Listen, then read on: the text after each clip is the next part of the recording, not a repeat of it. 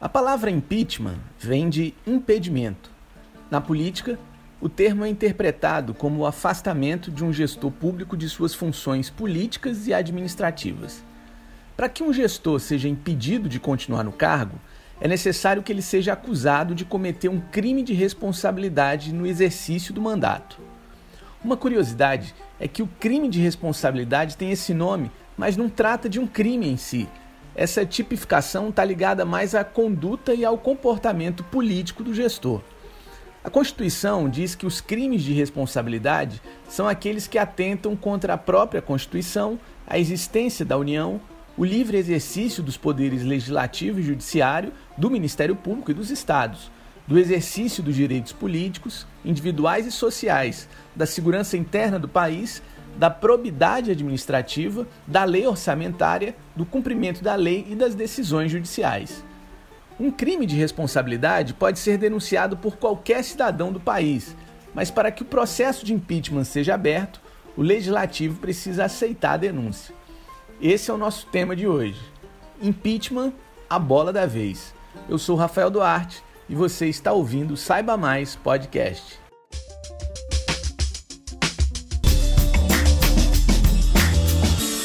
Impeachment voltou a aparecer no noticiário brasileiro nas últimas semanas.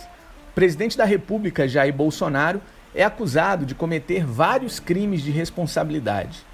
Na mesa do presidente da Câmara Federal, Rodrigo Maia, já existem 39 denúncias contra o atual presidente da República. A última delas, protocolada na quinta-feira, 21 de maio, por mais de 400 entidades de movimentos sociais e sete partidos de oposição, entre eles o PT, PSOL, PCdoB, UP, PCO, PSTU e PCB. Uma das acusações mais fortes é de que Bolsonaro tentou interferir politicamente na Polícia Federal para proteger a própria família. Além do apelo jurídico, a denúncia tem muita força política. Isso porque é baseada em declarações do ex-ministro da Justiça, Sérgio Moro, que pediu demissão recentemente após Bolsonaro trocar sem justificativa o diretor-geral da PF, Maurício Valeixo.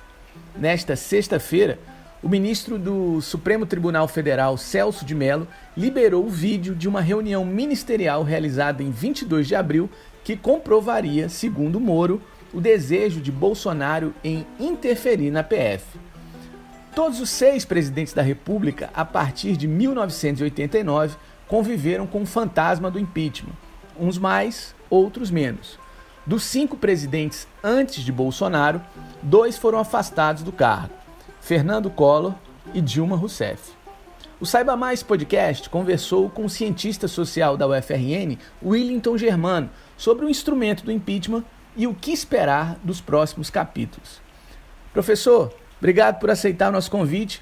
Qual é a origem do impeachment? Quando é que esse instrumento passou a ser utilizado e como tem sido usado no Brasil? Boa noite, Rafael. Uh, o impeachment é uma figura que foi criada no, no século XIV, foi aplicada pela primeira vez no século XIV na, Inglaterra. É, geralmente é uma figura constitucional que procura proteger o país do arbítrio de um governante ou de uma autoridade máxima. E, tem sido utilizado ao longo do tempo, foi colocado nos diferentes textos constitucionais. Nós podemos lembrar aqui no, no, eh, do, do, caso Oragate no, no, nos Estados Unidos, na época de Nixon. Podemos lembrar do que acontece na, nos países de regime parlamentarista, com a censura a primeiros-ministros, instituição de primeiro-ministro, assim por diante. E, e no Brasil tem, tem sido usado também nos últimos anos. Né?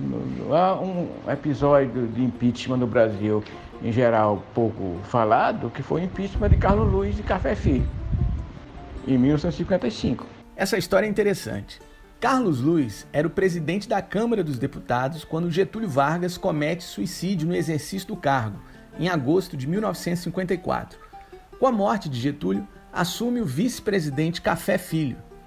Em outubro de 55, Juscelino Kubitschek vence as eleições e aguardava só janeiro de 56 para tomar posse. Acontece que em novembro de 55, Café Filho alega problemas de saúde e se licencia do cargo. Segundo, na linha de sucessão, o deputado Carlos Luiz assume o poder interinamente e preparava um golpe para evitar a posse de JK. Naquela época ainda existia uma ala militar legalista que respeitava as leis ao invés de atentar contra a democracia. E não fosse o general Henrique Lott, Juscelino dificilmente assumiria o poder. Resultado: a Câmara e o Senado, em tempo recorde, aprovaram o impeachment de Carlos Luiz, que ocupou a presidência da República por apenas três dias. Café Filho também tentou voltar, mas o general não deixou. No lugar dele, no lugar de Carlos Luiz, assumiu o terceiro na linha de sucessão, o presidente do Senado, Nereu Ramos. E aí, depois, no ano seguinte, Juscelino tomou posse. Professor, depois desse episódio, antes do golpe militar, o Brasil só viveria um novo impeachment no governo Collor. Qual era o contexto? No pós-60, no pós, pós-redemocratização do país, houve o impeachment de Collor em 1992, acusado de crime de responsabilidade, em meio a uma grande mobilização, é, é, uma grande mobilização social é, no, no, país, mas Collor renunciou um pouco antes. Mesmo assim, teve mandatos políticos cassados por oito anos. E tivemos também o impeachment da, da presidente Dilma, em 2016. E por que no caso dela, no caso da ex-presidenta Dilma, é, o impeachment pode ser chamado de golpe? Esse impeachment, na realidade, é considerado um golpe de Estado porque não houve crime, não foi, não foi comprovado a existência de crime de responsabilidade da presidente. A oposição de direita, as forças de direita, depois de perderem quatro eleições presidenciais, né, apelaram então para o golpe de Estado e desenvolveram um processo seguindo todos os trâmites procedimentais. Por isso eles dizem que não foi golpe, porque seguiram os trâmites procedimentais, todos os trâmites, todas as instâncias e tudo mais, mas não foi comprovado que a presidente Dilma tenha cometido crime de responsabilidade, de corrupção e tudo mais. Foi acusada das chamadas pedaladas fiscais, que é um, um, um, uma operação contábil, em geral usada hum, pelos governos para remanejar verbas dentro do orçamento. E nós chegamos então ao atual contexto. Chegamos em 2020. Na sua avaliação, já existem elementos para o impeachment de Bolsonaro? O STF acabou de liberar o vídeo da reunião que pode comprometer o presidente. E agora? A, recente divulgação do áudio da reunião, da fatídica e deprimente reunião ministerial do dia 22 de abril, já dá conta de que realmente sou o presidente Bolsonaro pesa sim crime de responsabilidade que vem se manifestando de diversas maneiras afronta a Constituição, comparecimento a atos é, é, contra a democracia, em favor da ditadura, é, é, envolvimento, suspeita com, com milícias de crime organizado, acusação de corrupção dele e, e de seus familiares, de seus filhos, não é? a condição desastrada no que diz respeito à pandemia, uma necropolítica, não é? Lavando as mãos com relação à tragédia do país, não é? E é, dá conta que são crimes de responsabilidade, que há motivos, sim, para impeachment, talvez.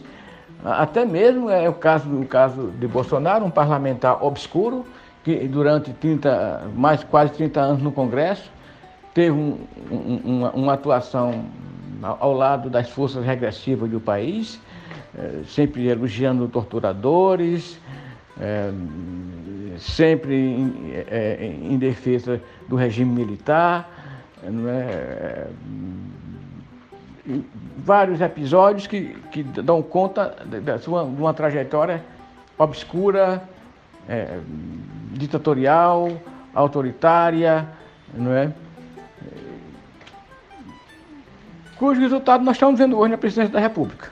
É? Um quadro dantesco e, na realidade, é, talvez pelo, a, a, a, campanha pela qual foi, a campanha eleitoral pela qual foi feita por ele e seus seguidores, né?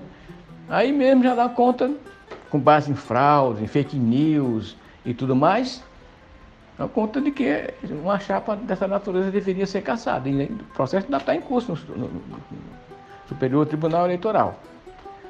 Então esses são, uh, são um conjunto de elementos que, que dão conta, sim, aqui seria um impeachment, seria uma proteção uh, do país contra um, um, um, presidente que exorbita, um, um, presidente que fere a Constituição, um, presidente que lava as mãos com relação à tragédia do seu povo, não é? um presidente que ataca a democracia e que provoca reuniões como essa que nós estamos vendo aí. Né? Uma reunião deprimente, de palavras de baixo calão, que dá conta de quem dirige o país. O país hoje é um país é, párea no sistema internacional, é um país hoje é, muito mal conceituado, o conceito do país no, no nível internacional é, é, é péssimo. Né? Ataque pela a condução da política internacional, pela condução da pandemia, pelo seu comportamento autoritário, pela é, é um presidente completamente submisso aos Estados Unidos, diz o Brasil acima de todos, mas basta, bata a continência é, a bandeira americana.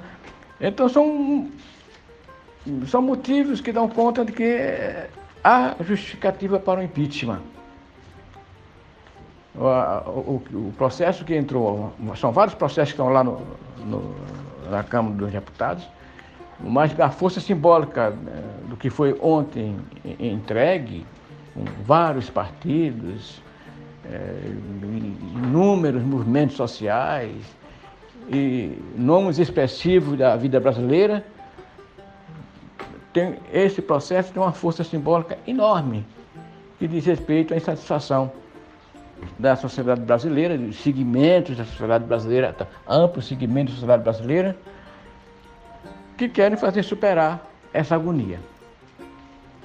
Então, eu, sim, a meu ver, há motivos justificados para pedido de impeachment do presidente Bolsonaro. Boa noite, Rafael. Boa noite, ouvintes. Obrigado, professor Willington Germano. Obrigado por tanta lucidez em tempos de ódio. É isso aí, pessoal. Esse foi o Saiba Mais podcast de hoje. Espero que vocês tenham curtido. Se curtiram, compartilhem e nos ajudem a chegar o mais longe possível. Roteiro e apresentação de Rafael Duarte, edição de Julienson Davi e trilha sonora luxuosíssima com O Que Será, de Chico Buarque, no bandolim de Hamilton de Holanda. E para você que quer contribuir com a agência Saiba Mais, acesse saibamais.jor.br barra assine e apoie o jornalismo independente que representa você. Valeu, galera. Até a próxima.